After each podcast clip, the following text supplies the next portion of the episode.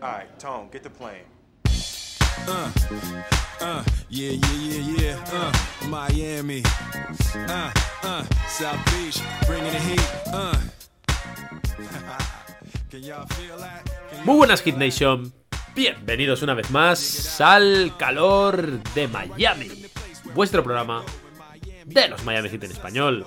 Yo soy Javier Rojo y este es el programa que os trae la actualidad del equipo del sur de Florida, Miami Heat. Primer programa del 2023, hemos vuelto, no sé cuántas veces hemos dicho hemos vuelto, pero hoy hemos vuelto. Y la primera sorpresa para quien nos esté viendo en YouTube es que efectivamente no hemos cumplido con, con la gente que decíamos que íbamos a estar. No os lo vais a creer, pero hoy íbamos a contar con el profe Pedro, que no está, y con Oscar Fontecha de Massive Ball, que tampoco está, como os podéis ver. Porque solo está conmigo el presidente David. Ahora le voy a dar paso. Pero resulta que, no sé, enero viene cargado no solo de frío aquí en Europa, sino también de, eh, bueno, ciertas enfermedades, entiendo yo, resfriados o que no querían dar la cara hoy aquí en el calor de Miami. Cualquiera de esas opciones es la que ha pasado y hoy no los tenemos, así que bueno, por si acaso, por si es verdad, yo les voy a dar un fuerte abrazo y les voy a decir que ojalá se recuperen pronto porque se han enfermado los dos esta tarde, casualmente, y hoy no vamos a poder contar con ellos, pero os damos vuestra, vuestra dosis, vuestra ración de Miami Heat en español. Y conmigo me acompaña, como siempre, el presidente David desde Madrid. ¿Qué tal, David? ¿Cómo estás? Muy buenas, pues muy bien, muy contento de estar aquí y hemos vuelto, pero por fascículos, ¿eh? Esto parece esos juguetitos del periódico que tenías que ir comprando semana a semana para ir completando el juego. O sea que bueno, hoy estoy yo, veremos, veremos cómo avanza, pero bueno. En, es- en este eh, caso, en este caso es lo contrario, ¿eh? En este caso es más como que cada semana pierdes un fascículo. En lugar de que te lo dan, cada pero el, el año, el año, el 2023, lo empezamos poco a poco. Tienes que entregar el fascículo. Que, que seamos tres, luego ya igual cuatro, vamos viendo, vamos viendo. Pero bueno, yo vengo un poco calentito hoy, ¿eh, Javi? Te lo voy a reconocer. Bueno, Porque me he visto la segunda parte ahora mismo, hace nada, que no me ha dado tiempo a verlo, el- la segunda parte del Miami. eh, Brooklyn Nets. ¿Qué partido he visto yo hoy? El de Brooklyn Nets, efectivamente. Y uff, me hago calentito. O sea que ahora vamos a comentar todo esto, pero, pero va a ser. Va a ser tensito. David, antes de ir al grano, siempre hay que preguntarse un poco la, qué tal la vida. Así que ahora vamos a hablar del partido de los Nets, ahora vamos a hablar de la gira por el oeste, ahora vamos a hablar de. ¿Qué opinamos un poco de la si- situación de este equipo? En un año que, bueno, ya hemos sobreanalizado evidentemente la situación, pero yo creo que sigue dando ciertas cosas en cuanto al rumbo que está bien comentar.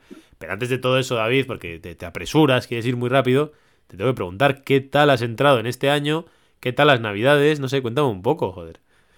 Bueno, Mucho turrón. navidades, pues, yo soy más de polvorón, ¿eh? más que de turrón. Y a mí me gusta ahí la boca pastosa, ahí, es decir, Pamplona con la boca ahí bien llena de polvorón. Pero a mí se me han hecho largas ¿eh? las navidades. A mí cada Sí. navidad se me hace más larga.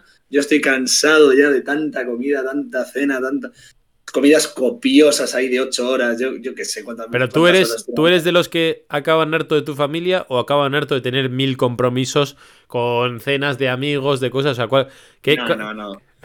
Yo, O- yo todo soy, a la yo soy vez. muy familiar.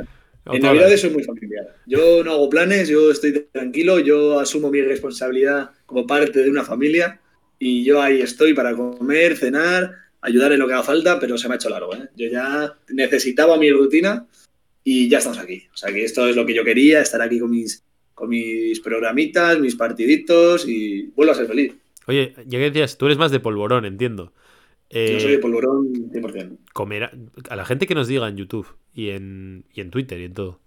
¿En Miami comerán polvorones y turrón y esto también con el calor que hace? Que tampoco han tenido tanto calor, ¿eh? Que ha, est- ha estado... O sea, Miami ha llegado a estar... ¿Cuántos grados tenía Miami? ¿5 o 10 grados, no? ¿O hay un- Sí, una semanita y pico? Mm. Pero bueno, Sí, sí. ¿tú crees que esa gente comerá turrón y polvorones y todo esto? Es que en Miami hace mucho calor, ¿eh? Yo no les veo, ¿eh? Igual yemas de Santa Teresa. Eh, Pan de Cádiz. no sé. Oye, yo soy, Algo- muy, yo algo- soy muy fan de- del pan de Cádiz, ¿eh? A mí me gusta mucho. Bueno, a mí... Yo no soy tan de polvorones como tú, pero soy muy de todo tipo de turrones, ¿eh? O sea, a mí turrón blando, turrón durito, ¿eh? turrón de chocolate incluso, de tipo suchar. El pan de Cádiz, como te digo, me vuelve loco. Turrón de ¿Tú eres yema. de- ¿Tú eres de esos que tiene tu, su vasito de leche ahí para acompañar y que No, baje el bolo? ¿O- No soy de esos, no. Soy más de, de siempre dejarme un huequecito para el postre en Navidad. Y decir, y decir, ahora sale el turrón. O sea, incluso, ya sabes que comidas copiosas, tal, no sé en tu casa, pero en la mía siempre, cuando, cuando se acaba además, luego hay una macedonia de frutas que está muy buena, pero aún así hay un espacio más para el turrón, ¿sabes? O sea, ya cuando... Un espacio extra, ¿eh? Siempre está ese espacio. Se puede decir que no incluso a la fruta, pero al turrón no, ¿sabes? O sea, mira que ahora es un mal momento para tener esta conversación porque seguro que la gente está harta de todo esto, de los polvorones y los turrones, pero bueno, había que comentar todo esto. Ahora sí, David, ahora sí nos metemos en la actualidad de la pelotita naranja, en la actualidad de nuestros hits, que están teniendo un año que, bueno, ya que es el primer programa, y la otra, el anterior programa hicimos un final pomposo de año, ¿no? Hablando un poquito de lo que había representado para este proyecto. Esperemos que el 2023 sea mucho mejor, así lo deseamos. Para el equipo puede ser, porque al final el año es muy largo. Es difícil mejorar lo del año pasado, más aún teniendo en cuenta la temporada que estamos teniendo. Pero bueno, esperemos que por lo menos para el proyecto sí. Os agradecemos que entréis al año con nosotros aquí en el calor de Miami y compartiendo un poco, pues, sobre todo frustraciones este año y bueno, pues eh, que solo aguantan los, los más fuertes. Esta temporada, que ya habíamos hablado, que es de equipo, que está cojo, que Lauri parece que de repente metió un bajón. Luego igual hablamos un poco más porque es que el tema Lauri es potente. Que Duncan Robinson no ha resucitado, como algunos vaticinábamos, incluido yo, que tenía aún ciertas esperanzas en Duncan Robinson. Eh, hablaremos de Adebayo y de Giro porque me parece que merece la pena hablar. Pero esta gira por el oeste, sobre todo, y este partido de los Nets, da la sensación de que el equipo poquito a poco en esta, en esta crisis que tiene, evidentemente, a nivel de estructura de roster y a nivel de, no sé, incluso de identidad, de que se está cayendo un poco a pedazos algunos de los pilares, da la sensación también, y precisamente yo creo que refuerza más la frustración que algunos tenemos con esta plantilla, decir, es que hay mimbres, o sea, hay ciertas cosas, ¿no? A las que uno se puede agarrar. Y creo que eso también lo tenemos que hablar aquí. Vamos a hablar primero de los, de los partidos. Vamos a analizar un poquito sin líneas generales lo que ha sido la gira al oeste, con tres victorias y dos derrotas. Victorias, a ver si los digo bien, con Utah, con Phoenix y con Clippers. Clippers antes que Phoenix. Y derrotas, y derrotas duras. La primera con Denver, quizá más esperable. La segunda contra Los Ángeles Lakers sin LeBron y sin Anthony Davis. que esa fue otra de esas de decir a la lona y una semana sin... Dan ganas de, haber, de a veces a este equipo decir una semana sin amigos, ¿no? O sea, ahora una semana sin verte, ¿sabes? Castigo. Pero bueno, la verdad es que ¿qué sensaciones te ha dejado a ti esta semana y pico con esta derrota también entre los Nets? Este 3-3 en los últimos seis partidos. A ver, a mí.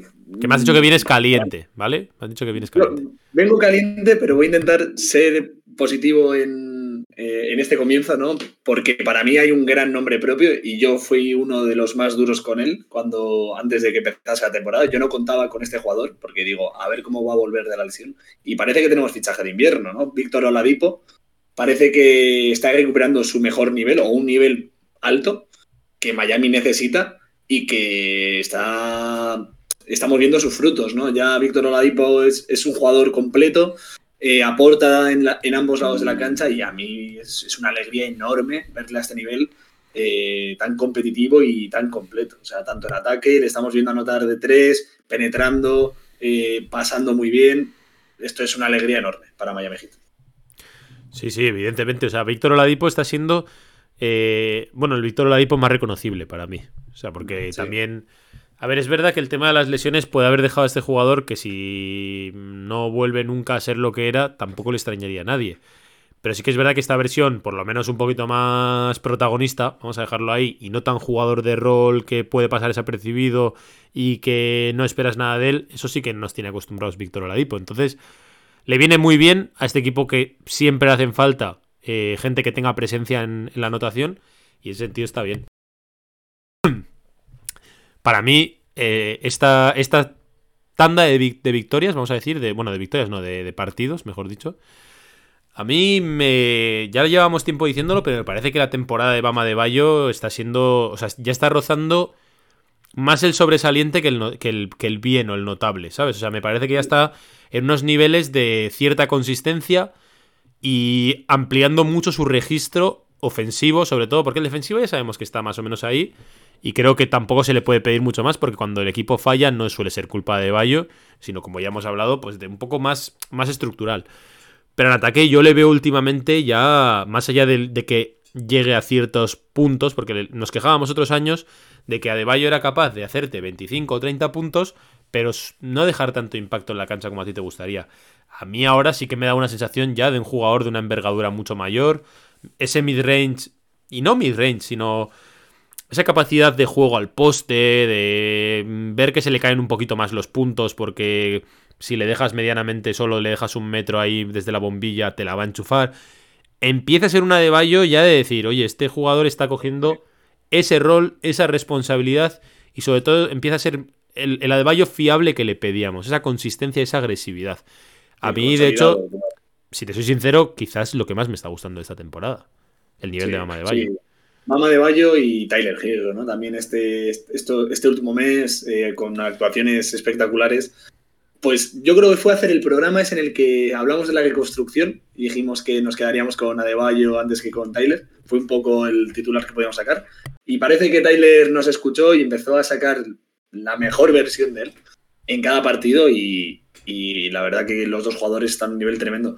Sí que es verdad que Pama de Bayo para mí es el jugador del año en Miami Heat pero lo de Tyler últimamente ya... O sea, es un jugador que nos hace falta. En tema de, todos modos, el, tema de Tyler no te da la sensación de que el debate era muy distinto a, de Bayo. Es decir, con Tyler sí que... Igual esta es mi sensación, ¿eh? Pero yo con Tyler, por ejemplo, nunca he dudado tanto del techo al que él puede llevar, o, mejor dicho, el suelo al que él puede llegar. Más o menos consistente. Es decir, sé que la anotación este tío la tiene. O sea, le fluye por las venas. Entonces que él pueda coger la batuta y jugar a ese nivel, sí que la tiene. Hay otras cuestiones con Tyler que ahora igual las abordamos. Me da la sensación de que con Adebayo igual ya había gente, y entre los que yo también me incluyo, que hayamos llegado, llegado a pensar quizá que este nivel, a nivel consistente, no era posible. Y para mí ya, van, ya va Adebayo dejando ciertas señales y ciertas cosas sin necesidad de tirar triples, porque aún no lo hace y ojalá lo haga, pero sin necesidad de, de esas mejoras que se le han pedido muchas veces, sino pudiendo ser consistente haciendo lo que él sabe hacer, ¿no? Sin tampoco hacer ninguna floritura. no, está, no está tirando triples y nadie se acuerda de que no tira triples. Claro, porque o sea, es que, el, juego interior lo está haciendo tan bien ahora que nadie piensa en que tiene que tirar triples, ¿no? No está para eso. Ahora está dominando la pintura, está siendo agresivo, está anotando. Si le das dos metros, te la tira y la enchufa. Es que es lo que necesita hacer. Si luego le, le añade a sus armas el triple, genial. y, que se, y, que se, le ve esa agresividad o sea, hace algún fade away incluso de esto. O sea, que tampoco mete tiros liberados fáciles y se muestra ese Bama de Bayo pasivo de que le llegue el juego a él. No, no, o sea, él, él está haciendo que el juego pase por él. Sí, sí, tiene sus tiritos ya cogidos. Ese fade away que tú dices así en movimiento eh, lo tiene dominado y, se, le ve cómodo. Con sí, sí, sí, sí. A mí me vale y me sobra. De momento, sin ninguna duda, para mí es la mejor temporada de Bama de Bayo en la NBA. Y se le nota, se le nota. De hecho, de vez en cuando deja algún highlight. Ayer dejó un pedazo de mate ahí en la cara de Joe Harris, que está para eso. A mí de Bayo me está gustando mucho. En el caso de, Tyler, que también comparto el entusiasmo que hay con él, las dudas para mí van o iban más en cuanto a la capacidad que tiene de dos, tres cosas fundamentales. Una de ellas, evidentemente, la defensa. Eso va a seguir estando ahí. La segunda de ellas eh, es la capacidad que tiene Tyler de ser más un organización, un, organizador, perdón, un playmaker y no solamente un anotador compulsivo, que eso no sé hasta qué punto lo ha solucionado, vamos a decir, o ha desarrollado eso en el juego. Y la tercera y quizá más importante es hasta qué punto Tyler puede ser ese anotador que te lleva a la victoria. ¿Vale? Porque una cosa es anotar puntos y otra cosa es que tenga la trascendencia suficiente en el juego. Voy a poner un ejemplo un poco tonto. LeBron James, por ejemplo, durante toda su carrera ha conseguido tener un impacto en el juego brutal, incluso teniendo equipos malos como aquellos Cleveland Cavaliers de su primera etapa y de la segunda. Y ahora LeBron, teniendo incluso mejores números posiblemente a nivel de anotación que algunas de esas temporadas, no lleva a que los Lakers ganen, ¿no? O sea, entonces el caso de Tyler, evidentemente siendo otro tipo de, caso, es el hecho de que los puntos de Tyler, esa anotación, realmente tengan ese feel for the game, vamos a decir, esa que se traduzcan dentro del campo para que realmente se traduzcan en victoria. O sea, que, que, cuando Tyler juegue bien, realmente Miami gane. Y cuando Tyler juega mal, el equipo lo note y eso sea un poco el termómetro él, ¿no? Es decir, yo aquí tengo un poco los galones. Entonces me parece que, no, a mí, por ejemplo, no me sorprende tanto este buen nivel de Tyler, Pero las dudas con él, o lo que a mí me interesa más, vamos a decir, más allá de que juegue bien, porque yo creo que rachas de esas va a tener siempre, es el punto de si es capaz de desarrollar todas esas otras virtudes que sí que le colocan en otro nivel de jugador y en otro nivel de pieza, pilar, estrella, vamos a decir, dentro del equipo y dentro de la liga. Y de hecho, yo creo, y de hecho yo creo eso, David, no sé si estás conmigo, aún no es culpa de él, pero aún me parece que falta por consolidar. Sí, mira, justo de los tres puntos que hablas, el de la defensa. Eh, o sea, eso no me parece. Perdón, ¿eh? el de la defensa lo voy a puntualizar. El de la defensa no me parece su culpa, no creo que él sea capaz de desarrollarlo y creo que ahora mismo tiene un socio malísimo. Y creo que estamos un poco todos de acuerdo en que el socio de Tyler Girro no puede ser alguien de las características del Kyle Lowry de 2023. Que estamos viendo, sí, sí, sin duda, sin duda. O sea, me parece que no es tan culpa de él como que si le pusiesen un tío apañado. De hecho, se estaba hablando ahora y no sé cómo encaja, pero se hablaba incluso de que podría ser una alineación titular con Oladipo. Hmm, sí. O sea, no sé cómo encajaría eso porque ya vimos que tenía, tenía problemas. Pero mejor que... pero este, este Lauri es injugable es injugable en todos los aspectos. O sea, eh, la segunda parte, ganando de un punto, le tira un melón a Jimmy Butler eh, que lo regala. Luego los Nets hacen un ataque horrible y nos dan una, bala extra que volvemos a desperdiciar. Pero bueno, o sea, es que en todas las facetas lo de Lauri es muy casposo ya. O sea, lo llevamos hablando mucho tiempo y yo es que no. O sea, en el campo me cuesta. O sea, no quiero verlo, sinceramente. Prefiero ver a Gabe Vincent todo el partido que a Kyle Lowry, porque además está lento, eh, no está sabiendo aprovechar en muchas ocasiones esa mm, inteligencia y esa astucia de las faltas en ataque, del posicionamiento, que alguna saca, ¿eh? eh ayer, también sacó alguna, pero yo le veo lento. Hombre, los eh, intrangibles te los va a dar más o menos siempre. Pero ya el año pasado, el año pasado había habido, el año pasado hubo un retroceso muy grande, que ya había habido varios años anteriores también en Toronto, en el campo de ese puntito extra como para sacar ciertas ventajas. Y ya estaba, y estaba tirando de estos intangibles ya mucho, o sea, de, de hacer ocho asistencias así como si nada porque sabe posicionarse, sabe organizar y sabe ponerse, ¿no? Y las faltas en ataque y todo eso. Pero ya se veía evidentemente que era un, un Lauri sin capacidad explosiva y muy dependiente de un tiro que, bueno, pues que a veces entrará y otras no. Y este año, de hecho, hay un punto ahí. El año pasado, más o menos por abril, que de repente hay no sé qué bajón con eso de los, de los asuntos personales y todo el rollo. Hay un. O sea, para mí, si te soy sincero, ahí se acaba prácticamente la carrera de Lauri. o sea, porque lo que estamos viendo ahora no es el Lauri que haga justicia a la carrera que ha tenido Lauri. O sea, estamos saliendo ya un Lauri que de no ser porque te llamas Kay Lauri y ganas 30 millones al año, estaría al fondo de la rotación, como estamos viendo a Duncan Robinson, a pesar de darle ese dinero, ¿no? De todos modos, también te, también te voy a decir, y ahora nos metemos si quieres un poquito en el partido de los Nets, que lo tendrás caliente y lo, así lo hablamos. Gabe Vincent, al que también lo tenemos todos un poco como ojito derecho y que igual hay que darle más, tampoco está teniendo una pedazo de temporada. ¿eh? O sea, el año pasado sí que tuvo una gran temporada y este año no es de los jugadores que está echando para adelante y que está diciendo, oye, a gritos, hay que sentar a este tío. O sea, no está tampoco haciendo eso como para que sientes a Lauri con garantías.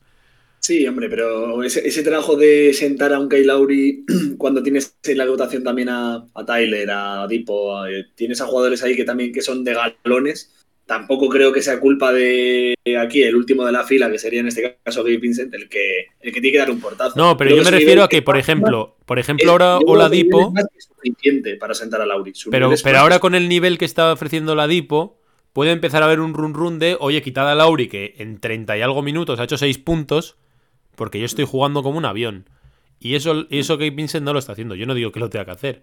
Sí, pero les veo como perfiles muy diferentes también. ¿eh? Gabe Vincent muchas veces le toca jugar junto a Kyle Lauri o junto, a Dipo. Y no, nunca, yo nunca le he visto ser la batuta ni de la segunda unidad ni de la primera unidad. Él es un jugador que tiene que moverse entre cuando tiene el balón, pues saber jugarla y buscar ahí el espacio, pero nunca es la batuta como lo fue el año pasado. Claro, pero es que el año, pero es que el año pasado jugó al lado del sexto hombre del año, ¿eh? O sea, eh, peor posición para tener tú tiros que con el sexto hombre del año. O sea, jugar al lado de Lauri es, sabes que ese tío no va a tirar.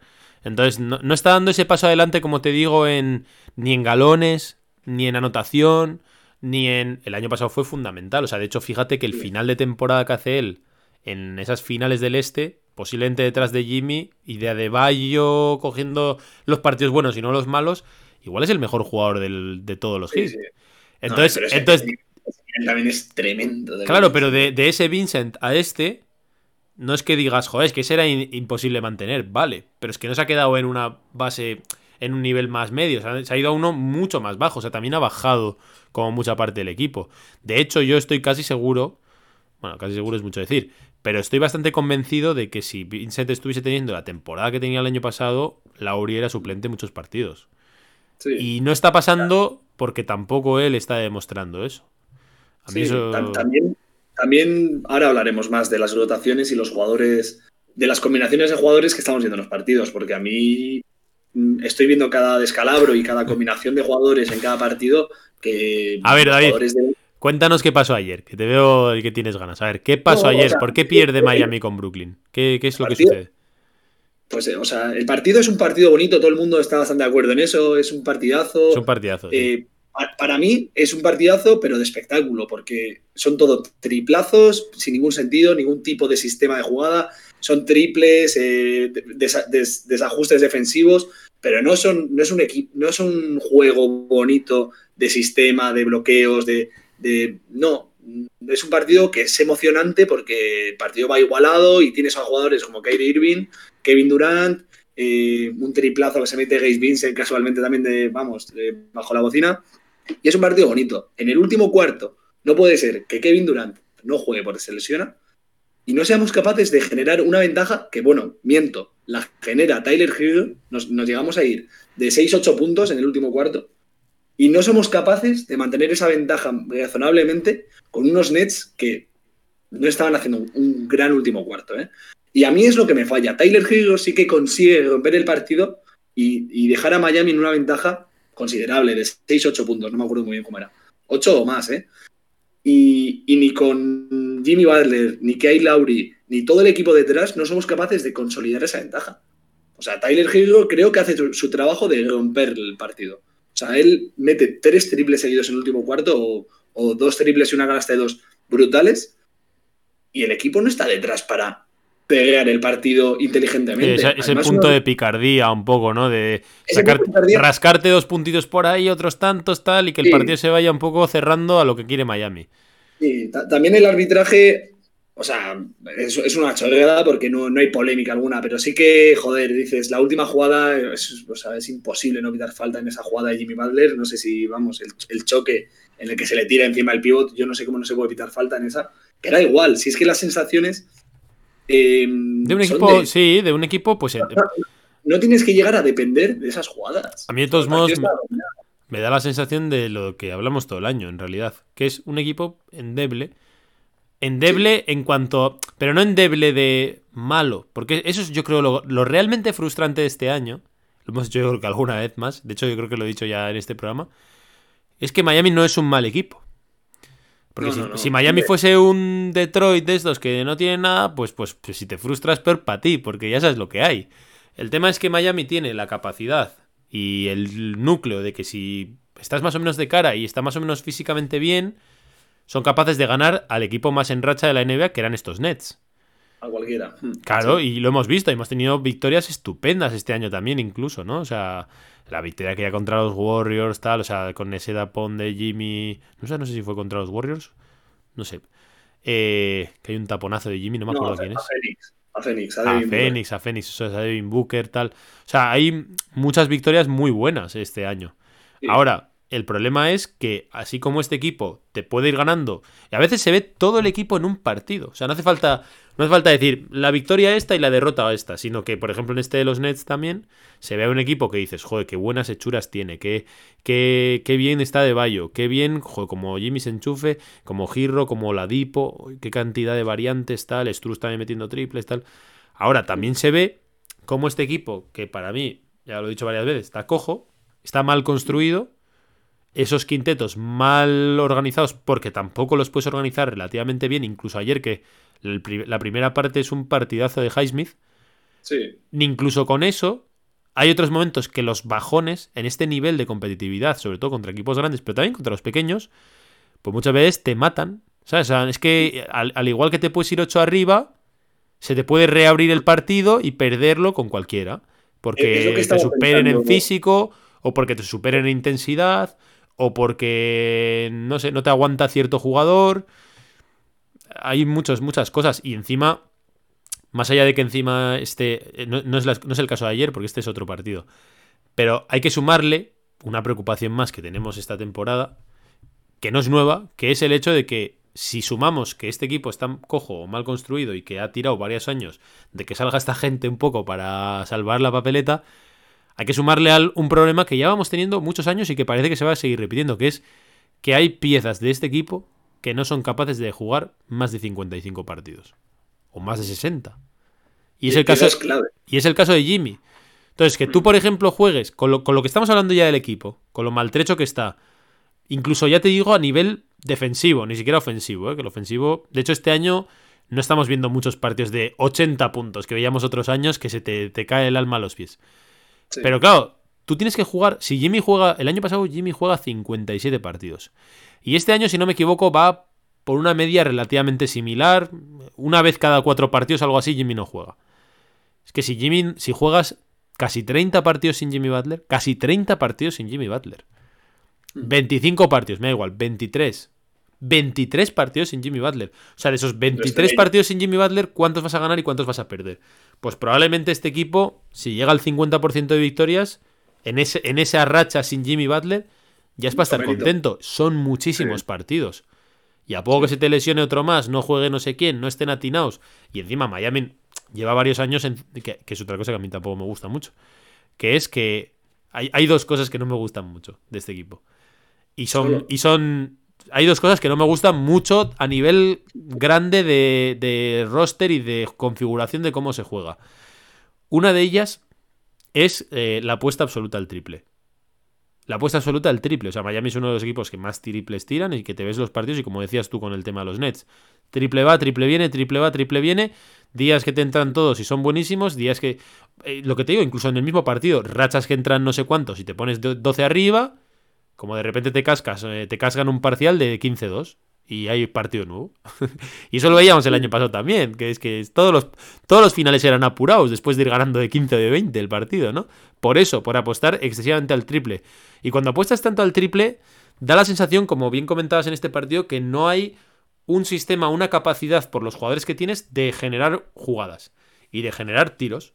Entonces dices, triple, triple, triple, triple. ¿Sabes? Que, tengáis triple, o, aclarado y jugátela a Dipo, jugátela a Jimmy Butler o jugátela de Bayo. Ese es el juego de Miami. ¿eh? Que muchas veces no consiguen sacar una ventaja, la abren y en que tienes medio centímetro, triple. O sea, eso por un lado. Y la otra, que también está abusando mucho de Spolstra, y ya lo hemos dicho alguna vez, y, y a veces es genial y otras veces es excesiva, es la zona en defensa. Por lo mismo, porque como no tienes altura, tienes que cerrar a todo el mundo en la zona para que de esa forma vayan a por el rebote, se pueda cerrar. Y de hecho creo que ahora mismo, el otro día leí, que Miami era uno de los equipos que menos puntos concedían en la zona. Mm, y, a, mí esa lo que, la lectura que saco yo es que, como sabes que ese es tu talón de Aquiles, te cierras tan a lo bruto que permites que te, que te, destrocen desde fuera, porque de hecho Miami es el, no sé si es el peor equipo, pero es uno de los peores, top 5 peores creo, de más acierto del triple del rival. Claro. Claro. lo, estás, explicando. Es que es así. Sí. Entonces, y, eso, y eso tiene que jugar así. Porque ahora lo fácil es decir, es que malo es Polstra tal. No sé si es culpa de Spolstra. Porque es que al final, con, con, un backcourt de Kyle Lowry y Girro, no puedes eh, tampoco pedir que sea una defensa estupenda del exterior. Y si a eso le añades que normalmente está Struz al lado, pues tampoco, ¿sabes? es que estás jugando en el 5 titular, si juegan... A ver, si juegan más o menos... Cuando no juega Jimmy suele entrar Struz. Pero si no, pues tienes a Caleb, que es bajito, tienes a Adebayo, que es buen defensor, Jimmy, que es buen defensor, y mínimo tienes dos defensores que están por, por debajo de la media NBA. Mínimo. Si Jimmy falla, tienes tres. Claro, es que... Entonces, pues este es el equipo un poco ciclotímico que estamos viendo este año, en el que tiene evidentemente mucho mimbre y, sigue siendo el mismo equipo a retales, vamos a decir, que el que fue el, número uno del este el año pasado, pero que es difícil que mantenga una consistencia durante 48 minutos, que los partidos se hacen largos, y durante una temporada que la temporada se hace muy larga. Que por cierto, David, ayer fue el partido número 41, estamos ahora mismo justo en el Ecuador de la temporada. El Ecuador. Sí, sí, sí, y lo que nos queda. O sea, es que a mí justo lo que, lo que estás comentando de que, de que el equipo está cojo, o sea, se puede hacer una lectura positiva y, negativa al mismo tiempo. O sea, no recuerdo un partido de Miami, alguno hay, siempre la excepción o alguno concreto pensándolo, un partido que pierda de mucho de paliza o que ganemos de mucho. O sea, no hay partidos de paliza en Miami. Al final es un equipo duro que compite y se puede llevar el partido o lo puede perder. Pero eso es por las derechas que tú dices. O sea, si el equipo está entonado en cinco minutos, pues puede hacer derecha, pero es que sabes que el equipo va a flaquear en algún momento del partido y te van a remontar. Y así son todos los partidos de Miami esta temporada. O sea, no hay, no hay un, un partido que empiece con un parcial de 15-5 y se mantenga más o menos estable todo el partido. No he visto un partido así en toda la temporada. Y a mí es lo que me revienta. Y eso se nota porque el equipo en muchas fases del, partido está cojo. Bueno, por, una pieza. Porque, ¿eh? digo que hablando de cojos, ¿qué, pasa, con ¿qué pasa con Deadmond? Deadmond, pues otro, o sea, del club de Kyle ¿Pero por qué juega Deadmond? O sea, eso es lo que se pregunta hoy en día a toda la Hit Nation. ¿Por qué juega Deadmond y no juega tanto Orlando Robinson o cualquiera prácticamente? No sé si es porque todavía, no sé, le quieren, le ven como un como una pieza de cambio y quieren, no sé, que la, que la liga le vea como con algo de valor, no lo entiendo. O sea, es que no entiendo que siga jugando absolutamente nada.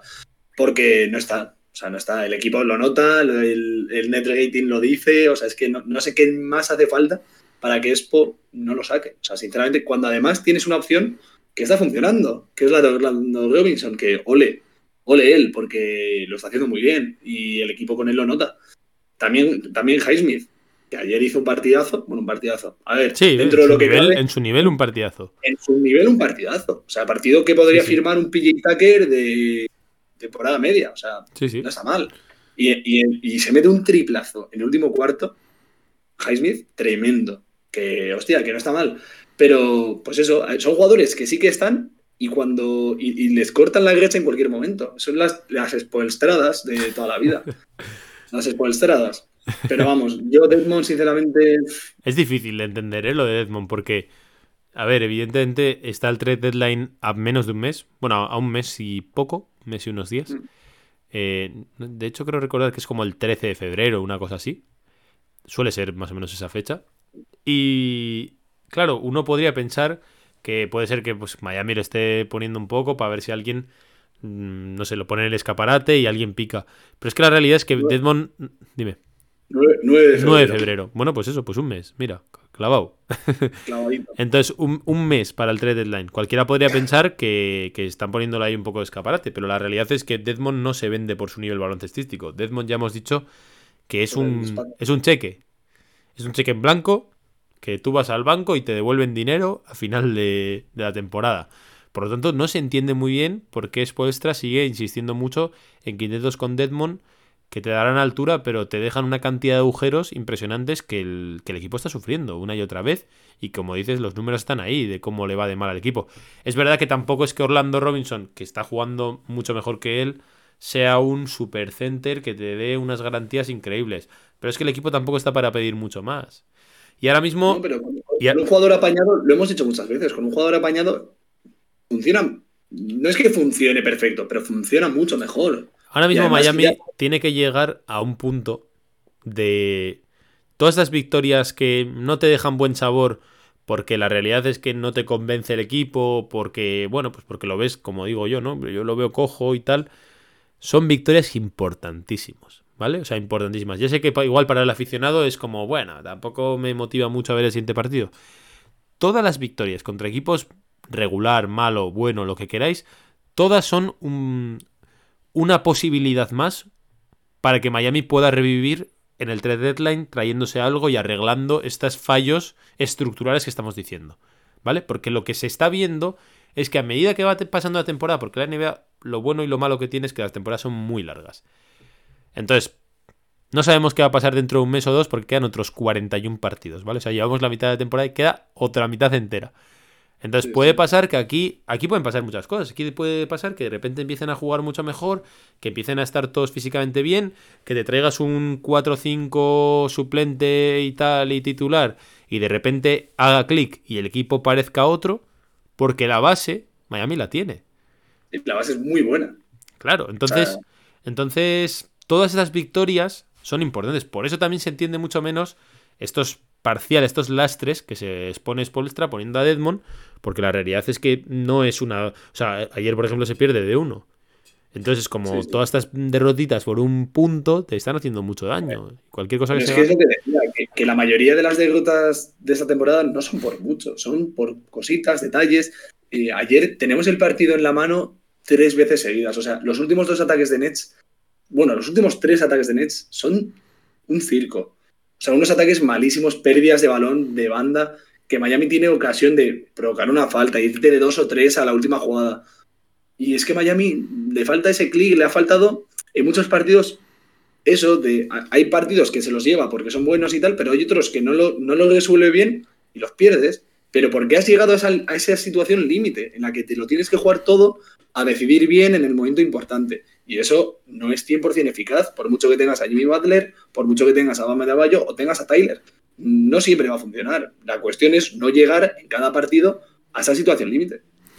Llegados a este Ecuador del, del año, ¿qué jugador te está decepcionando? No digo que te haya decepcionado y ahora esté bien. Digo en general ya todos los 41 partidos. ¿De qué jugador esperas más y te está decepcionando?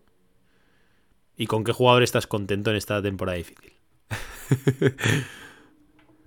es difícil, no ¿eh? Quiero decir obvio, ¿eh? No quiero decir obviedades. Bueno, las obviedades que tengas que decir. O sea, este es nuestro programa. Empezamos, jugador, jugador que me ha decepcionado. Bueno, si quieres puedes empezar por los que te han gustado, que igual es más fácil. Y luego no, no, vas... no, estoy, estoy, estoy, con la, estoy con la tormenta en la cabeza. Yo prefiero que, que, caiga el chapadero ya y, y ya, ya, veremos si veo. Bueno, venga, a ver, ¿qué, qué, ¿de quién esperas más? O no sé, quién. Eh. Ya, es que una. O sea, yo ya había perdido bastante fe en Kai Lauri pero este nivel sí, tan es... horrible, yo no me lo esperaba. ¿eh? Esto o sea, está tan malo. En el tiro, o sea, yo, yo, yo, ya tengo asumido que no penetra, que está mal físicamente, pero una muñeca decente que lleva un porcentaje de tiro, colega, que es que vete a jugar a, con los alevines, tío. Es que de hecho, para mí, eh, ahora mismo Kai Lauri es. O sea, no, no voy a decir un exjugador, pero yo decía que para mí el Kai Lauri eh, que conocíamos todos muere después de esas personal reasons el año pasado. O sea, no hemos vuelto a ver un Lauri decente más allá de algún día que hace lo que te digo, que por pura inercia es capaz de meter esos tiros que algún día te entran y dices, wow, si con este Lauri es otro mundo, pero no es nada consistente, o sea, no, no lo aguanta tres partidos, ¿sabes? Es que además no, no estoy decepcionado con ningún jugador más, prácticamente. No estoy enfadado con ningún jugador más. O sea, eh, ya hemos hablado muchas veces de que el equipo estructuralmente tiene fallas, pero a nivel personal todo es muy explicable de por qué el rendimiento igual de Caleb Martin ha bajado respecto al año pasado, o hay ejemplos de este tipo, ¿no? Pero es que lo de Kyle Lauri, o sea, eh, a nivel de rendimiento individual, no estoy enfadado con nadie, salvo, bueno, y Desmond, por supuesto, pero con Kyle Lauri, tío. O sea, es que... Yo, yo sí que soy un poquito más duro, ¿eh? Yo... Vale, yo vale. A ver, o sea, Kyle Lowry, evidentemente. Duncan Robinson, evidentemente. No lo vamos ni a mencionar. No merece ni la pena. Eh, y de hecho, joder, este año ha tenido un montón de, ocasiones, ¿eh? Porque otras veces igual Duncan Robinson... Mira, el año pasado, por ejemplo... A ver, Duncan empieza a titular y tal. Pero bueno, me parece un poquito peor. O sea, me parece difícil de... de... No quiero pasarme de benevolente, pero el año pasado digamos que la estructura era excesivamente rígida y si encajabas bien, bien, y si encajabas mal, mal, ¿no? O sea, el, el, Sí, Duncan Robinson jugaba con los titulares, mm, nadie tiraba de tres, solo él, tienes la excusa de que le fijan, ¿no? Es más difícil, ¿vale? Pero bueno, ahora mismo está el equipo un poco deconstruido, en un, ha estado todo el año en un pruebas para que el que quiera dar un paso adelante lo pueda haber hecho. Sí. Y Duncan no lo ha hecho. Entonces, para mí esto ya sí que también es la muerte deportiva de Duncan, si es que no estaba muerto ya. Porque para mí es que yo no, no sé, no, no, no soy capaz de ser optimista con él de ninguna manera. No. Eh, pero luego yo esperaba más de Gabe Vincent, lo he dicho un poquito antes. Y.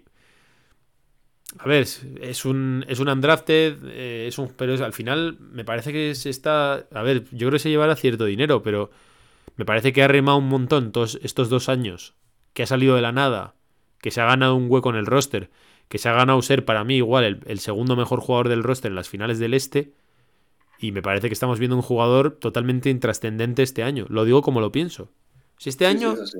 cambias a Gabe Vincent por cualquier jugador suplente en su posición de la liga y no lo notas. Y eso creo que es una lápida ahora mismo. O sea, que evidentemente está muy bien porque es un jugador que, bueno, pues que hace dos años era el Highsmith que es ahora, ¿sabes? O sea, ahora mismo Highsmith era, era Gabe Vincent. Pero yo esperaba mucho más, yo esperaba mucho más y de hecho, como te estaba comentando antes, creo que a poco que hubiese subido un poco el nivel o lo hubiese podido mantener un poco, no ese de las finales del este, un poquito de, de ser un base por encima de lo que tú esperas en un suplente, hubiese sido el titular. Porque es que hubiese sido estruendoso el tema de que juegue con Tyler, que encima encajaba yo creo que mejor, porque el año pasado ya lo demostraron, que esa segunda unidad era estupenda y tal. Y para mí Vincent no... no está. Sí, sí, es, cierto. O sea, mm, el nivel de Gabe Vincent es bastante más bajo del esperado. Es discreto, es discreto, que es lo que es quizá lo peor que te puede pasar siendo un jugador como Gabe Vincent. no, no piensas en él, no te acuerdas. O sea, no, o sea, no, está mal, pero no es nada. No es nada. O sea, cambias a Gabe Vincent por cualquier jugador y no lo notas, seguramente. Salvo que sea. salvo que sea un jugador tipo lo que pasa con Deadmond, que su impacto es negativo. Tú traes cualquier base apañadito de estos que no te hacen ni fu ni fa, y es igual que Gabe Vincent en el impacto que tiene esta temporada. Y eso es, decepcionante. Pero es que, o sea, con, los partidos de, de Kyle Lauri, o sea, y con todo lo que se habla de la meritocracia, de que aquí el que se lo merece eh, juega. Es verdad que Gabe Vincent tampoco ha, hecho demasiado o ha hecho enorme para, para ser indiscutible por delante de Kyle Lauri en Claro, eso es. Pero, pero Kyle Lauri sí que ha hecho demasiado para estar pero, por detrás de Gabe. Pero para tú quitar a un tío como Kyle Lauri, con el dinero que gana y con lo que es, tienes que tener a alguien que toque. ¿Qué es lo que pasó? Por ejemplo, el año pasado tenemos un ejemplo estupendo. Struz y Duncan Robinson. Sí, sí, sí. Y tardó la hostia en cambiar tal, tal, tal, pero pasó. Porque al final eh, te está pidiendo a gritos el cambio porque este tío está fatal. Y se acerca al final. Y en este caso yo creo que ahora mismo habría un run run espectacular si Vincent estuviese a un buen nivel porque todo el mundo estaría diciendo quitada a Lauri ya. Ya. Pero eso, ya lo están diciendo. Lo de Lauri. Claro, pero lo están diciendo, pero sin querer poner a Vincent, porque Vincent no te está diciendo yo quiero ser el titular y me tienes que poner el titular porque estoy muy bien. Y es que de hecho el año pasado, comparando por ejemplo con lo de Duncan, como el equipo estaba muy bien, iba primero, no había tanto run run, porque el equipo sigue funcionando. Pero este año que el equipo no funciona, la gente quiere quitarse a Lauri, pero no te está diciendo quita a Lauri y pon a Vincent que es muy, es muy bueno, o es mejor que Lauri. Solo te están diciendo Lauri es muy malo, quita a este tío. Y es porque Vincent no está dando ese paso, joder. Es que no está dándolo. Y más fácil que esa temporada no lo va a tener nunca. Si es que de hecho el Vincent del año pasado, no el de los playoffs, el de la regular ya sería un run run espectacular y posiblemente hubiese sido titular. Y no lo está siendo, tío. Y a mí me parece que ahí esperaba más. Tío, me, parece increíble que yo vaya a decir esto con las hostias que le ha metido a Gaby Vincent. ¿eh? pero, pero sinceramente, yo confío en Gabe Vincent plenamente a que le das la responsabilidad ahora mismo. Puede ser. Y va a rendir mucho más de lo que parece y lo que dicen los box score de los últimos partidos. porque he estado, echando una, ojeada, ¿eh? Y en todos los partidos no juega más de 15, 17 minutos. Cuando Lauri juega. Sí, sí, eh, más, de, 30 en todos. 31, 35. Entonces, haz este cambio ya y prueba. También te digo que hemos visto, hemos visto algún partido en el que Lauri ya no lo acaba, ¿eh? Pero el ruido le está pasando por la banda o la dipo. Pero es que le está pasando, por eso te digo, le está pasando por la banda o la dipo. Es evidentemente mejor jugador. pero, eso es bueno también. sí, sí, sí, sí, sí, sí. Pero digo que en, el lenguaje Gabe Vincent, en pensar en lo, en lo que es para el jugador, no para el equipo, él está desaprovechando esa oportunidad. A mí es la sensación que me da, ¿vale? Y es un poco la, la, sensación con él. Creo que para Struz tampoco está siendo un buen año. No, Creo que no está siendo un buen año. Mm, o sea, de hecho ha tenido partidos y fases de la temporada muy, muy malos de Struz. Mm, sabes el jugador que es, sabes lo que te aporta y ahora está recuperando un poco su nivel. Pero no te, parece, pero no te parece que ese es el Struz, o sea, que ese es el, jugador que es. Es un jugador de rachas. es un jugador que puede estar catastrófico o puede estar estupendo. Sí, pero me, o sea, hostia, lo, del nivel catastrófico hemos visto me parece que es más anecdótico o circunstancial que lo de que estamos viendo ahora. Un jugador que te mete 3, de 5 triples y te mete otra, pues ya está, es, el jugador que es, no es más. sí, sí, sí. sí. Eh, la temporada pasada hemos visto exhibiciones de él, pero yo creo que Struz es lo que estamos viendo ahora y me parece un jugador muy apañado para la segunda unidad. También es verdad que no lo han tenido fácil porque Struz, con un rol muy encasillado, estaba funcionando muy bien. Y de repente tienes este año una revolución de jugar Struz y Duncan Robinson a la vez en quintetos. Sales del Sí. quinteto titular, juegas con. si- Sin, sin- sin ni siquiera Tyler. O sea, sí que es verdad que es una situación difícil. Es lo que decía al principio del programa, ¿no? Que estamos viendo, o sea, estamos viendo, imagínate los jugadores vivirlo, una cantidad de combinaciones en pista eh, de, de primera y de segunda unidad que es que es, es un, es un sí, pilote. es tre- O sea, es es que tremendo. normal que los jugadores les cueste ubicarse y les cueste. Es que pienso mucho en Kate Vincent y, y empatizo o intento empatizar mucho con él, porque debe ser difícil cuando juegas al lado de Kyle Lowry, de Tyler, de Jimmy Butler, de Bama de Bayo, que muchas veces también él crea jugada, eh, de, de Tyler, o sea, bueno, no sé si lo he dicho, que al final él se diluye mucho en el, en el esquema. Entonces es difícil, pero si tú le das un poco más de galones y, el, y la primera y la segunda unidad están más estructuradas, yo creo que todo funciona mejor. Pero bueno, al final son situaciones que se han visto obligadas a dar, Expo principalmente, metiendo a Orlando Robinson, a Highsmith, porque las cosas no funcionan. No sé, por, e- por eso yo no estoy decepcionado con ninguno más que con Kyle Lowry y Desmond, sinceramente. Bueno, y Duncan Robinson, obviamente. Bueno, Pero bueno, eh, al final no hemos seguido con tu pregunta, con tus preguntas. Creo que es momento de volver. ¿Cuál era la siguiente? No, la otra, o sea, lo- era quien- con quién estabas contento. Yo creo que estamos contentos más o menos con todos a nivel individual. No sé si estás de acuerdo conmigo, pero el tema es que falta ahí algo de estructura. No sé si esperabas más. Te, te hago una pregunta y, y- y era la que te quería hacer, mezclándolo un poco con el tema de los traspasos que vienen en un mes. ¿Hasta qué punto estás tú contento con Caleb Martin? Porque yo creo que es- esta sí que es una pregunta más complicada. Es complicado. Yo estoy contento. Eh, también creo que su, su posición o su lugar en el equipo es en la segunda unidad. Es que yo creo que, Eh, o sea, yo creo que estás contento porque sabes quién es, pero a la vez, pero a la. Pero a la vez piensas que es insuficiente, ¿no? O sea, en plan, Sí, no estás jugando sí. mal siendo tú, pero no me vales, ¿no? No, pero siendo tú no es así, porque también cuando has estado jugando la mitad del- de la temporada de cuatro, pues es lo que hay. O sea, Por eso a eso me no refería, que no es por ti, ¿sabes? Que es que es tú puedes Exacto, estar jugando exacto. bien, pero no das, ¿no? O sea, no, No. puedes decir esperaba más de Caleb, porque no esperabas más de. Caleb, Estás tapando un hueco del equipo enorme que te lo estás comiendo con patatas que porque tú no deberías, mierda. claro. Entonces, si él jugase de 4 como jugó la temporada pasada y le das un poco de libertad en su posición, No, es que para, que- para mí la posición ideal de Caleb Martin, y hasta que me chape la boca él mismo, es de suplente de Jimmy. exacto. Porque Pues sí, él- mismo lo decía la temporada pasada. Jimmy Butler lo decía. Me gusta la energía, me, me veo a mí en la segunda unidad. Quiero que sea él en la segunda. Es ¿Qué que, es así? es que de hecho, los, algunos partidos que no ha jugado Jimmy y todo eso, el tío se, se- es capaz de meter. O sea, es capaz de meter 20 y algo largos, 30, los que hagan falta, y estar en todas partes y ser ese defensor. Y tiene un molde de, de cuerpo de altura, es muy similar a Jimmy y todo esto, ¿sabes?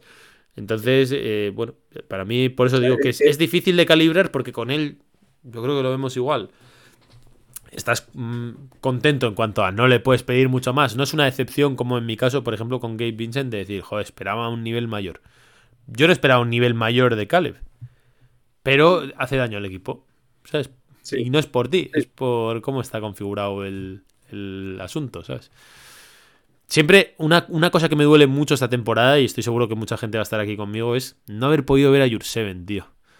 Joder. O sea, eh, porque quería ver ese experimento, ¿eh? Es, es mi gran espinita de este año con los hits, tío. O sea, más allá de los enfados con la gerencia, cómo habéis dejado esto sin cubrir y tal, queríamos ver a un tío como Jurseven y quería verlo con Adebayo y quería ver a Adebayo de cuatro, tío. Y eso no sé qué hará en el año que viene, posiblemente no lo volvamos a ver nunca más, ¿vale? O sea, no, lo- no sé qué va a pasar, pero Va a me da rabia, tío.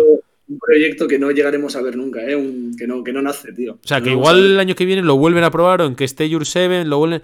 Pero. eh, qué rabia, tío. Porque me, me apete- no, o sea, me apetecía jugar con un 5 clásico, verlo, ver a De Bayo en el 4, forzarle mucho más el tiro. Quería ver ese experimento y este año no, no- no nos da esa posibilidad. A ver, también te digo que es un experimento que se puede replicar con otro 5, ¿eh? Pero O sea, di- no- da la sensación de que ese momento ha pasado. Que la apuesta eh, era eh, este año, ¿sabes? Este año que por cómo se había dado todo, con la flexibilidad salarial que tenías, con la poca posibilidad de moverte en el mercado, no habías podido traer a nadie, se te había ido PJ Tucker, no, vas a traer, no ibas a traer ningún parche, porque igual ahora sí lo traen, ¿sabes? Ahora con que traigas un parche de 4, igual ya no te vuelves a plantear esta posibilidad, ¿no? Hay momentos que, bueno, pues es ahora o es nunca. Sí, sí, sí. Y en este caso, oye, igual no, y ojalá porque a mí me apetece verlo. Pero da la sensación de que ha pasado ese tren. Y no lo hemos visto. No sabemos qué pasaba ahí, ¿sabes? La sensación es totalmente y a mí me da rabia, tío. es que da mucha rabia. Además, que a De Bayo, pues, joder, pues al final le ves las bondades que tiene de 5. Pero a mí es que. ¿eh? A, mí es que, mira, y De Bayo está jugando brutal y me encanta porque es uno de nuestros jugadores que, así como le hemos dado muchos palos, yo creo que tiene ese puntito que nos gusta a todos, tío. De, de, de que si realmente juega bien, te, te, te maravilla porque tiene una capacidad de jugar diferente a lo que es el resto de la liga que, te, engancha, ¿sabes? O sea, el otro día estaba absolutamente desatado.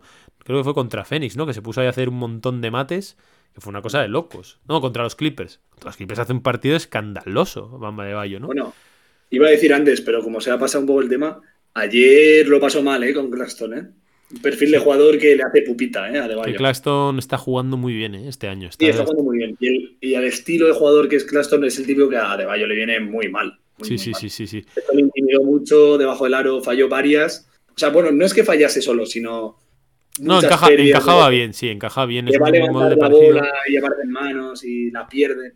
Ayer, ayer es, un poquito, ¿eh? es, más, es, más, largo que Adebayo, pero también es móvil, sí, no le viene muy bien. Pero yo lo que te venía a decir era que incluso con esta de Bayo, que este año para mí está siendo posiblemente la temporada de su confirmación en una temporada discreta de Miami, que, mira que es injusto con él, ¿eh? porque si fuese una buena temporada y él estuviese jugando así, estaría todo el mundo arriba. El asterisco, ¿eh? la sensación que me da es que aún con todo esto, mi esquema ideal no es de Adebayo de 5 todos los partidos, llueve, nieve o llueva, nieve o, o haga sol. O sea, que tiene que haber más plasticidad en, tanto en el jugador como en el esquema para poder desarrollarse como jugador.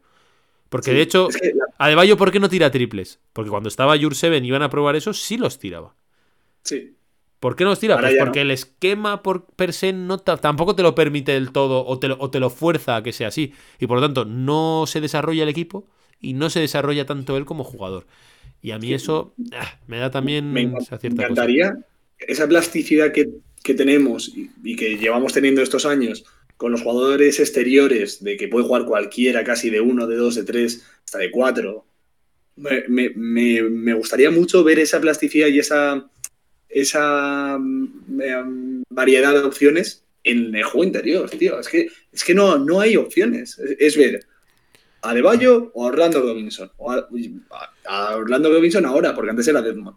Y de cuatro ahí, los mejunjes Artata que vemos todos los partidos y poco más. Pero es que me gustaría ver diferentes perfiles, diferentes armas que podamos atacar al equipo rival con el interior.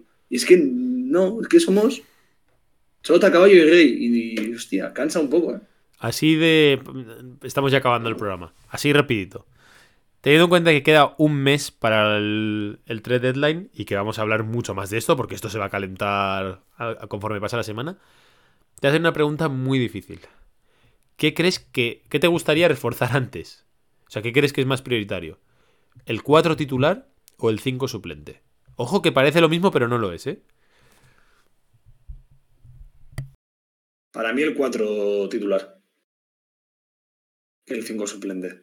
O sea, es que al final quiero tener una figura clara de quién es nuestro cuatro titular. Quiero, o sea, quiero saber que vamos a jugar mañana con tal de cuatro. Y de cinco, pues yo qué sé, lo que veo de Orlando Robinson o del que se del que aparezca con un nivel aceptable como el de Orlando Robinson, no estoy pidiendo eh, maravillas, un nivel mejor que el de Deadmond, me vale. O sea, para mí el cuatro titular es que es fundamental para que todas las piezas del, sistema encajen mejor. Yo fíjate que es una pregunta que me parece que una te marca el suelo y la otra te marca el techo. El suelo para mí te lo marca el 5 suplente, porque los ratos que está Edmond mueres. Hmm. En cambio, Cale de titular no eres un equipo horrible, ¿vale? En cambio, cuando estás con Edmond sí. Pero también es verdad que el, el techo te lo marca el 4 titular. Porque con Caleb de 4 no vas a ningún lado. En cambio de 5, pues como bien comentas, bueno, ahora está Orlando Robinson que algo te hace o, te apañas de alguna manera, sobre todo llegando a los playoffs, que siempre hay momentos de small ball y tal, algo haces ahí raro, juegas con quintetos ahí con poco, poca altura, no es lo ideal. Pero yo creo que eso lo puedes llegar a salvar. Ahora, con este 4, con estas dificultades de altura estructurales, y cuando decimos estructurales es porque no hay 4, ¿eh? No es porque no haya un 5 suplente, es porque no hay un 4. De altura, o, o, poniéndonos muy locos, ese 5 titular como 7 para que Adebayo fuese el 4, ¿no? O sea, una cosa así loca poniéndonos ya creativos. Para mí es que eso es lo que te marca el techo, tío. Y, yo estoy contigo de no ser. O sea, de no ser porque está. O sea, porque ahora apareció un poco Orlando Robinson, te diría incluso que para que el equipo no sea un equipo malo, faltaba el 5 suplente más que el 4 titular. Hombre, la aparición de, Orlando Robinson es otro milagro. ¿eh? Es que nos estamos acostumbrando a ver que, son unos pocos partidos que de momento nos están sosteniendo, pero es un milagro. Es que yo creo que si tú ahora pillas un cuadro titular bien, el suplente lo, apañas entre Highsmith y Caleb de sobra. Y punto. Y ya está. o sea, pones, pones a Caleb de 3. Pones a Caleb de, Caleb de 3 y a Highsmith de 4 y tienes ahí dos tíos que te van a hacer un poco ese apaño con un 5 como Orlando o como quien sea. Pero eso hay que solucionarlo de alguna forma. Yo creo que es, tiene que ser ahora mismo la prioridad absoluta de Miami y tienen que mover ahí a Deadmond. Ah, última pregunta, eso es, y ya con esto cierro. ¿Qué jugadores estás dispuesto ahora mismo a sacrificar? Porque hace unas semanas decíamos, salvo Jimmy y Hiro y Bam, o salvo Jimmy y Bam, todos. ¿Sigues pensando igual o.? ¿Sabes? Creo que sí, ¿eh? Creo que sí. incluso, Tyler también. Incluso la Dipo. A ver. es que, a ver, depende de dónde pongamos el rango, ¿no? O sea, a mí, mis intocables y utópicos son esos cuatro, ¿no? Eh, Bam, Tyler, Jimmy y Dipo. Lo demás, para mí se puede intercambiar. Pues yo te digo que yo a Tyler y a Dipo también. A ver, depende qué, depende qué es lo que Evidentemente, evidentemente. por lo que vas. Evidentemente, pero, creo que si realmente quieres cambiarle la cara a este proyecto, porque al final la línea continua, o sea, incluso aunque traigamos un 4 es una línea continuista que si retomamos lo que dijo Patrelli hace mil años, no era... Eh, o sea, vale, ya hemos bajado muchísimo las expectativas todos los fans de Miami y ahora con ser un equipo top del este nos vale. Pero si tú realmente quieres aspirar a más, tienes que hacer un salto a lo grande. Pero ahora en febrero, ¿qué jugador metes ahí? Eh, o sea, quiero decir, que ves a Tyler y no sé quién, ¿por, por quién? Bueno, habrá, que ver qué es lo que se agita de aquí a febrero, ¿eh? que es cuando se empieza a mover aquí, que la gente se pone nerviosa. A lo que yo te voy, y, eso, y independientemente de eso, de lo que vaya a ver, es lo que tú estás dispuesta a tocar, sacrificar, en caso de que haya una oportunidad. Y si hay una oportunidad, seguramente no estás dispuesto a sacrificar ni a Jimmy ni a Bam, aunque haya una oportunidad.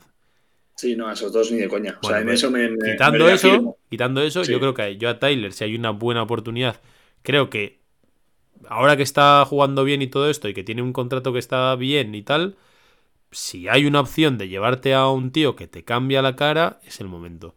Y a Deballo, y a Deballo lo mismo, porque a Deballo o sea, de Bayo, perdón. Oladipo, tenemos, estamos muy encariñados con él y a mí me encanta y tal, y nos, nos venimos muy arriba y somos muy felices. Pero la realidad es que desde que está, nunca ha encajado del todo bien en el equipo, incluso jugando bien. O sea, es como, ¿dónde, ¿de dónde pones a Oladipo? De sexto hombre ahora, titular no puede ser en principio. Si es titular, no encaja del todo bien con Tyler. El miedo de las lesiones siempre está ahí. ¿Cuánto va a ganar? Si ahora Oladipo se rompe, tiene una player option y coge 9 millones. Si no te va a pedir más dinero. O sea si Oladipo puede salir con tal de que el equipo tenga incluso más sentido, porque un perfil como Oladipo de, de una segunda unidad con puntos, yo creo que es más sencillo de encontrar ahora mismo que jugadores que doten mucho más de sentido al equipo. O sea, Oladipo siempre ha sido el factor X que si te puede sumar bien, pero si te falta. Esto es como tener, no sé, como tener. como tener. Eh, no sé. Caviar pero no tener arroz, ¿sabes? Para comer en el día a día o pan. Pues tú quieres, necesitas pan, ¿sabes? O sea, necesitas harina y necesitas tomate y tal. El caviar el día que te lo puedas permitir. Y creo que tenemos a Oladipo ahí. Vaya pedazo de, de, de, metáfora me he hecho, ¿eh? La verdad que la, la, apuntaremos, ¿eh?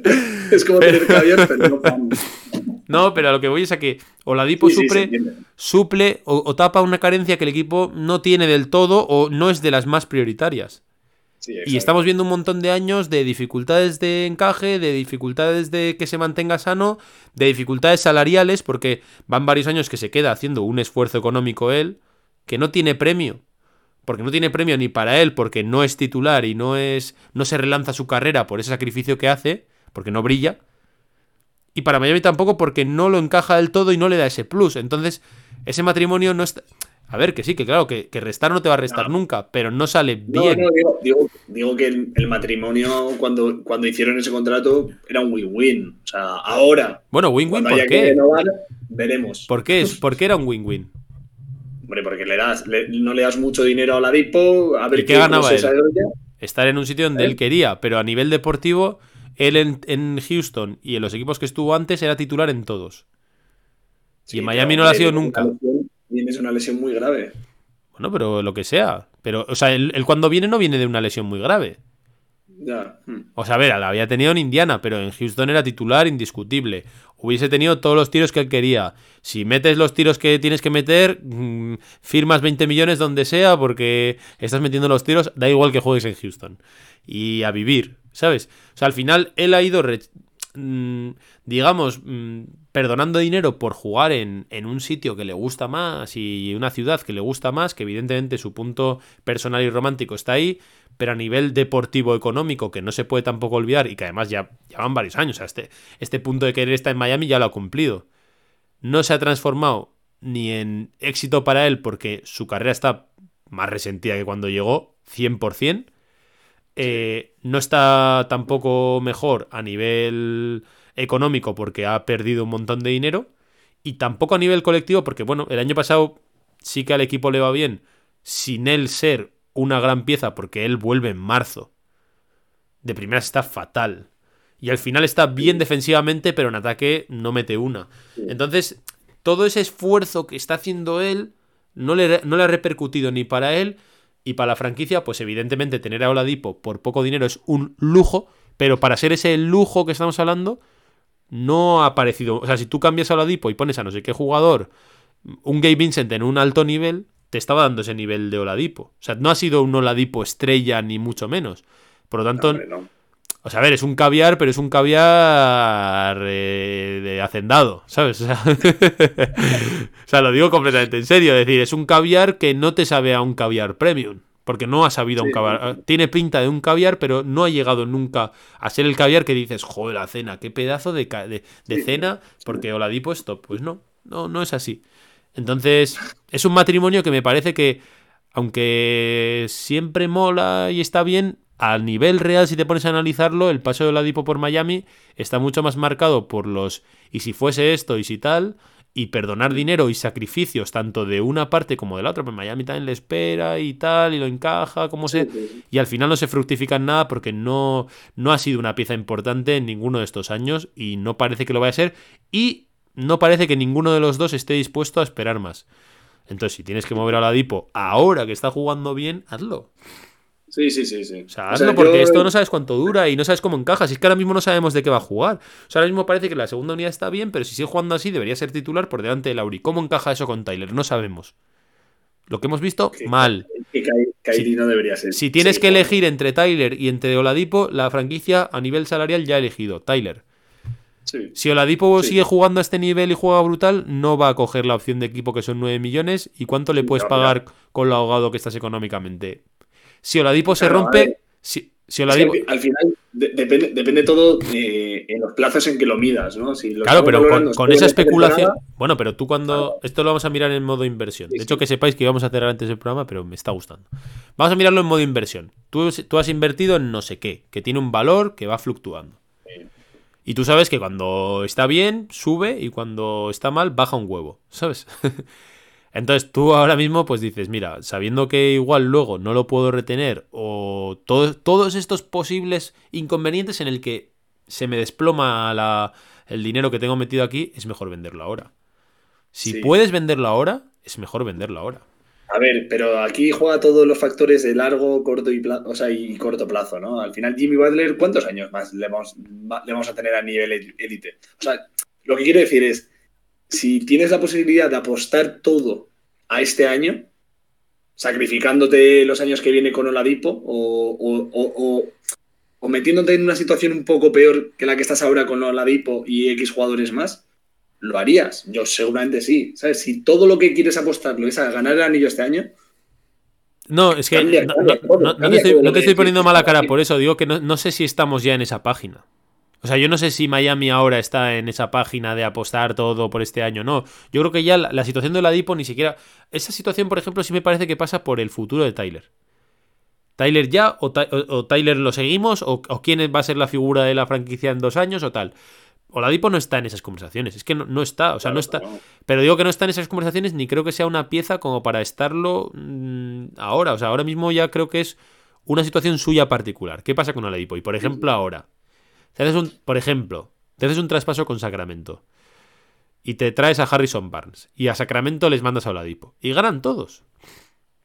Ganan Sí. todos, porque Miami tiene un 4 ahí apañado estupendo, con el que seguramente juegue estupendo y más o menos eh, salve un montón de historias y tal.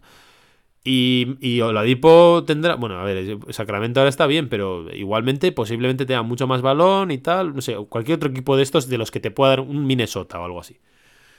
Sabes que a Minnesota, por ejemplo, le pasa, ¿no? Pues en Minnesota te da Vanderbilt. Bueno, Vanderbilt ahora está en Utah, ¿no? Pues se lo mandas a Utah o así. Y te viene Vanderbilt y Sexton o alguno de estos porque le des otra cosa más y tal. Y te viene un 4 y otro tío ahí, pues para ver qué pasa, porque en Utah no les va muy bien con él. Y Oladipo ahí tiene su mogollón de balones y su renovación segura, porque en Utah le pueden dar la pasta y sale ganando él, ¿sabes? Es que Sí, o sea, sí, sí. es una, situación de que están forzando una situación porque, joder, ¿cómo vas a... Lo que te- sigo con el caviar, ¿no? ¿Cómo vas a tirar el caviar? ¿Qué es caviar? Que es caviar, que es Oladipo, que otro tío no tiene este techo de saber tan bien y de ser tan bonito, ¿sabes? Pero la realidad Sí. es que eso no se fructifica en nada todos estos años y que hay un montón de riesgos en esa operación de que salga fatal. Porque si Oladipo sí, mañana le duele la pantorrilla, se acabó. Y nos ha pasado todo el año y te lastra todo el año esperándole ahí. Te coge la player option con 9 millones que a este equipo lo revienta porque está muy, muy ahogado. A mí me da la sensación de que la- el matrimonio con Oladipo se tiene que empezar a definir. Y que creo que se ha ido todo el rato prorrogando. Me cojo un mínimo, me cojo una player option, me cojo un, un año ganando 6 millones, porque está ganando 6 millones este año, ¿eh? Oladipo. 6 millones, cuando se decía que tenía of- ofertas hasta de 15.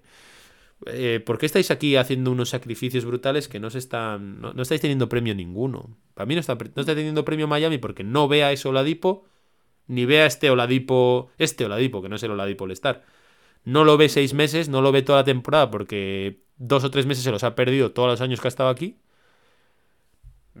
No sé, aca- acabad ya un poco también con esta agonía.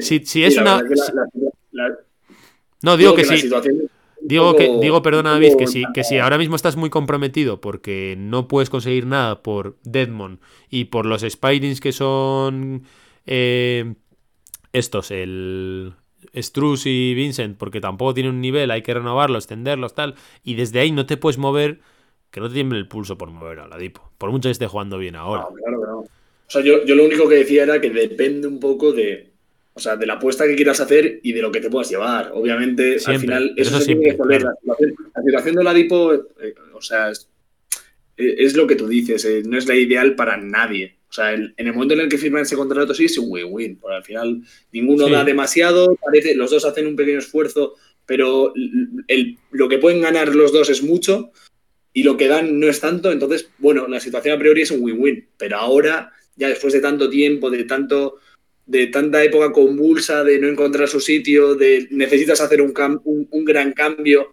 él podría entrar, por supuesto. Es que de hecho, Es te, una te situación digo más, te digo más con Oladipo.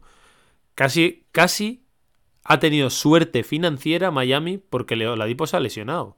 Porque después del primer año que se lesiona y está todo el año fuera, por eso renueva por un mínimo. Si no, no hubi- hubiese tenido que renovar por más, que vale, Miami tenía los best rights y todo esto. Pero vamos, que mm, ya vemos lo ahogado que está el equipo, porque luego había que pagar a Tyler, porque había que pagar a Butler, porque había que pagar a Beballo, porque había que pagar a Lauri, porque habías pagado a Duncan. O sea, ya hemos dicho muchas veces que en cinco tíos está todo el salario de Miami. Y no estamos contando a Oladipo. O sea, si a Oladipo le hubieses tenido que pagar, ponte que hace un año estupendo y gana 15-20, que era lo normal en la proyección que iba cuando vino de Houston, ¿cómo está este equipo salarialmente? Entonces, eh, eh, no sé, me da la sensación de que ahí están, no sé, alargando un algo que se tiene que resolver y que si, si Oladipo sale este verano, este, este, verano iba a decir, este febrero, por muy bien que esté jugando, igual ahora es el momento, de hecho. igual ahora es el momento de decirle a un equipo, mira, toma, llévate a este tío. Incluso un, equipo, ya te digo, ¿eh? no, hace falta que se vaya un equipo tanqueador, un equipo de esos que, pues, que tenga un año, que quiera apostar, como Sacramento, de decir, estamos este año, alguno del oeste, porque el oeste está muy abierto. Un Denver, por ejemplo. Si lleva un Oladipo desde la banca o tal, que te da ahí ese plus y tal de anotación y todo el rollo, y salen ganando todos. Y ellos luego le firman una pasta o sus 15 kilos, o 12 kilos. Nos traemos, un Aaron Gordon y bueno. Bueno, Aaron Gordon no, pero yo qué sé, uno de estos suplentes que tengan. Ya, ya Michael Green no sé si está en. No sé si está ahí en los Warriors. Alguno de estos que te, traigas ahí, que te apañe y, y, alguna cosa más, evidentemente, porque es Oladipo. Pero vamos, que te. No acaba de encajar, o sea, no, no acaba de encajar bien en Miami. Es que no es que digas, jo, este es el lugar de Oladipo. Es que no sabes, está ahí un poco como factor X volando, a veces es titular, otras veces es suplente, a veces cierra partidos, otros los abre, no sé. En fin, eh, veremos. Nos queda, ya veis que vamos a tener un mes de, de, pura especulación, porque estoy seguro que el profe Pedro, que estás ahí escuchándonos, cuando escuches todo esto tendrás mucho que decir, porque Oladipo es su niño bonito. Así que le esperamos la semana que viene. Vamos a traer muchos invitados. No ha estado Oscar esta semana, pero ya me ha dicho, ¿cuándo grabéis la siguiente? Joder, que quiero ir. Así que Oscar va a estar alguna semana aquí con nosotros. Vamos a traer más invitados. Vamos a traer al logo de John Ball también. Y a más gente para que nos comente que hoy, hoy era el día, porque después de, de jugar contra sus Nets. Y a ver si podemos también seguir contando con Joe Puyala. Y bueno, os mantendremos al, al, tanto que este es el 2023 del calor de Miami. Hemos vuelto, espero que os haya gustado. Así que muchas gracias, David. Y nos vemos la semana que viene, tío. Hablando de una semana en la que jugamos con Oklahoma y dos veces con Milwaukee, ¿eh? Partidazos. qué, bola se me hacen esos dos partidos seguidos. Correcto. bueno, aquí a lo béisbol. para comentar todo lo que hay, efectivamente. A lo béisbol, a lo béisbol, David. Nos vemos la semana que viene. Muchas gracias por seguir escuchando El Calor de Miami. Dejados vuestros comentarios, vuestros likes, suscribíos en Twitter, en todas partes, en Instagram, en YouTube y patatín patatán. Se despide con vosotros Javier Rojo y David, presidente David. Hasta la semana que viene. Seguimos. Chao, chao.